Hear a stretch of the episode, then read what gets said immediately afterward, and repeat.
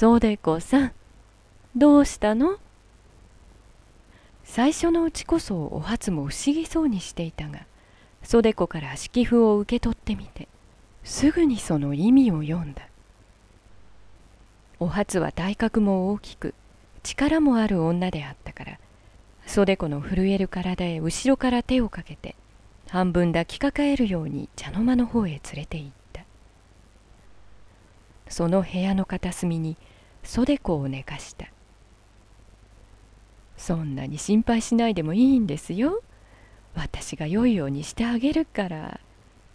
誰でもあることなんだから。今日は学校お休みなさいね。と初は袖子の枕元で言った。おばあさんもなく母さんもなく誰も言って聞かせるもののないような家庭で生まれて初めて袖子の経験するようなことが思いがけない時にやってきた。めったに学校を休んだことのない娘がしかも受験前で忙しがっている時であった。3月らしい春の朝日が茶の間の障子にさしてくる頃には父さんは袖子を見に来た。その様子をお初に問い尋ねた「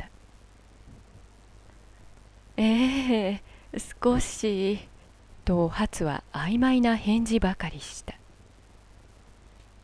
袖子は物も言わずに寝苦しがっていた。そこへ父さんが心配して覗きに来るたびにしまいにはお初の方でも隠しきれなかった。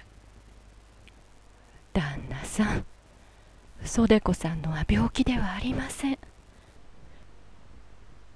それを聞くと父さんは半信半疑のままで娘のそばを離れた。日頃母さんの役まで兼ねて着物の世話から何から一切を引き受けている父さんでもその日ばかりは全く父さんの畑にないことであった。男親の悲しさには父さんはそれ以上のことをお初に尋ねることもできなかったもう何時だろう？と言って父さんが茶の間にかかっている柱時計を見に来た頃はその時計の針が十時を指していた。お昼には兄さんたちも帰ってくるな。と父さんは茶の間の中を見回していった。お初お前に頼んでおくがね。みんな学校から帰ってきて聞いたらそう言っておくれ。今日は父さんが袖ちゃんを休ませたからって。もしかしたら少し頭が痛いからって。父さんは袖子の兄さんたちが学校から帰ってくる場合を予想して娘のためにいろいろ口実を考えた。昼少し前にはもう二人の兄さんが前後して威勢よく帰ってきた。一人の兄さんの方は袖子の寝ているのを見ると黙っていなかった「おいどうしたんだい?」その剣幕に恐れて袖子は泣き出したいばかりになった。そこへお初が飛んできていろいろ言い訳をしたが何も知らない兄さんは訳のわからないという顔つきでしきりに袖子を責めた。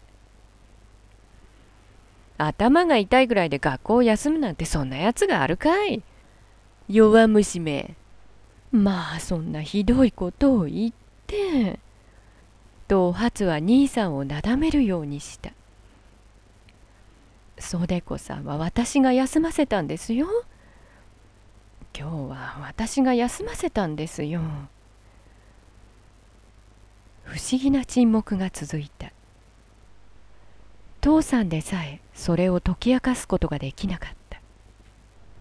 ただただ父さんは黙って袖子の寝ている部屋の外の廊下を行ったり来たりした。あだかも袖子の子供の日がもはや終わりを告げたかのように。いつまでもそう父さんの人形娘ではいないようなある待ち受けた日がとうとう父さんの目の前へやってきたかのように。おはず袖ちゃんのことはお前によく頼んだぜ。父さんはそれだけのことを言いにくそうに言ってまた自分の部屋の方へ戻っていった。こんな悩ましい言うに言われぬ一日を袖子は床の上に送った。夕方には大勢の小さな子供の声に混じって例の光子さんの甲高い声も家の外に響いたが袖子はそれを寝ながら聞いていた。庭の若草の芽も一晩のうちに伸びるような暖かい春の酔いながらに悲しい思いはちょうどそのままのように袖子の小さな胸を悩ましくした。翌日から袖子はお初に教えられた通りにして例のように学校へ出かけようとした。その年の3月に受け損なったらまた一年待たねばならないような大事な受験の準備が彼女を待っていた。その時お初は自分が女になった時のことを言い出して「私は17の時でしたよ」そんなに自分が遅かったものですからね。もっと早くあなたに話してあげるとよかった。そのくせ私は話そう話そうと思いながらまだ袖子さんには早かろうと思って今まで言わずにあったんですよ。つい自分が遅かったものですからね。学校の体操やなんかはその間休んだ方がいいんですよ。こんな話を袖子にして聞かせた。不安やら心配やら思い出したばかりでも決まりの悪く顔の赤くなるような思いで袖子は学校への道をたどった。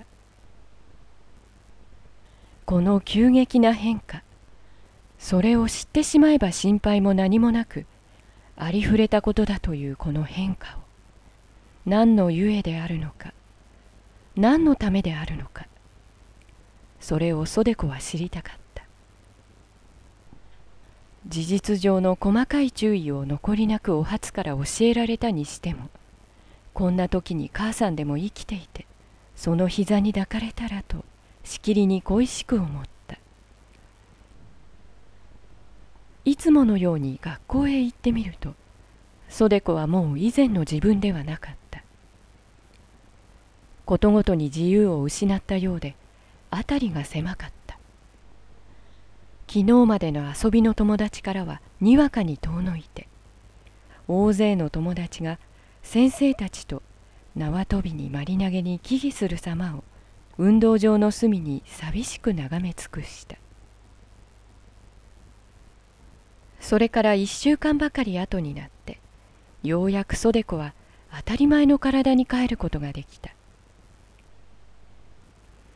溢れてくるものはすべて清い。あだかも春の雪に濡れてかえって伸びる力を増す若草のように。人なり盛りの袖子は一層生き生きとした健康を回復した。まあよかった。と言って辺りを見回した時の袖子は何がなしに悲しい思いに打たれた。その悲しみは幼い日に別れを告げてゆく悲しみであった。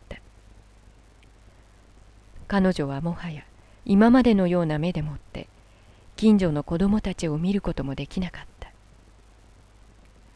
あの光子さんなどが黒いふさふさした髪の毛を振ってさも無邪気に家の周りを駆け回っているのを見ると袖子は自分でももう一度何も知らずに眠ってみたいと思った。男と女の相違が今は明らかに袖子に見えてきた。さものんきそうな兄さんたちと違って彼女は自分を守らねばならなかった。大人の世界のことはすっかり分かってしまったとは言えないまでも少なくもそれを覗いてみた。その心から袖子は言い表しがたい驚きをも誘われた。袖子の母さんは彼女が生まれると間もなく激しい産後の出血で亡くなった人だ。その母さんが亡くなる時には人の体に刺したり引いたりする潮が3枚も4枚もの母さんの一重を雫のようにした。それほど恐ろしい勢いで母さんから引いていった潮が15年の後になってあの母さんと生命の取り替えっこをしたような人形娘に刺してきた。空にある月が満ちたり欠けたりするたびにそれと呼吸を合わせるような奇跡でない奇跡はまだ袖子にはよく飲み込めなかった。それが人の言うように規則的にあふれてこようとは信じられもしなかった。ゆえもない不安はまだ続いていて絶えず彼女を脅かした。袖子はその心配から子供と大人の二つの世界の途中の道端に息づき震えていた。子供の好きなお初は相変わらず近所の家から金之助さんを抱いてきた。がんぜない子供は以前にも勝る可愛げな表情を見せて袖子の肩にすがったりその後を追ったりしたじゃあちゃん親しげに呼ぶ金之助さんの声に変わりはなかった。しかし袖子はもう以前と同じようにはこの男の子を抱けなかった。定本少年少女日本文学館第3巻ふるさと野菊の墓講談社。1987年昭和62年1月14日第1冊発行1993年平成5年2月25日第10冊発行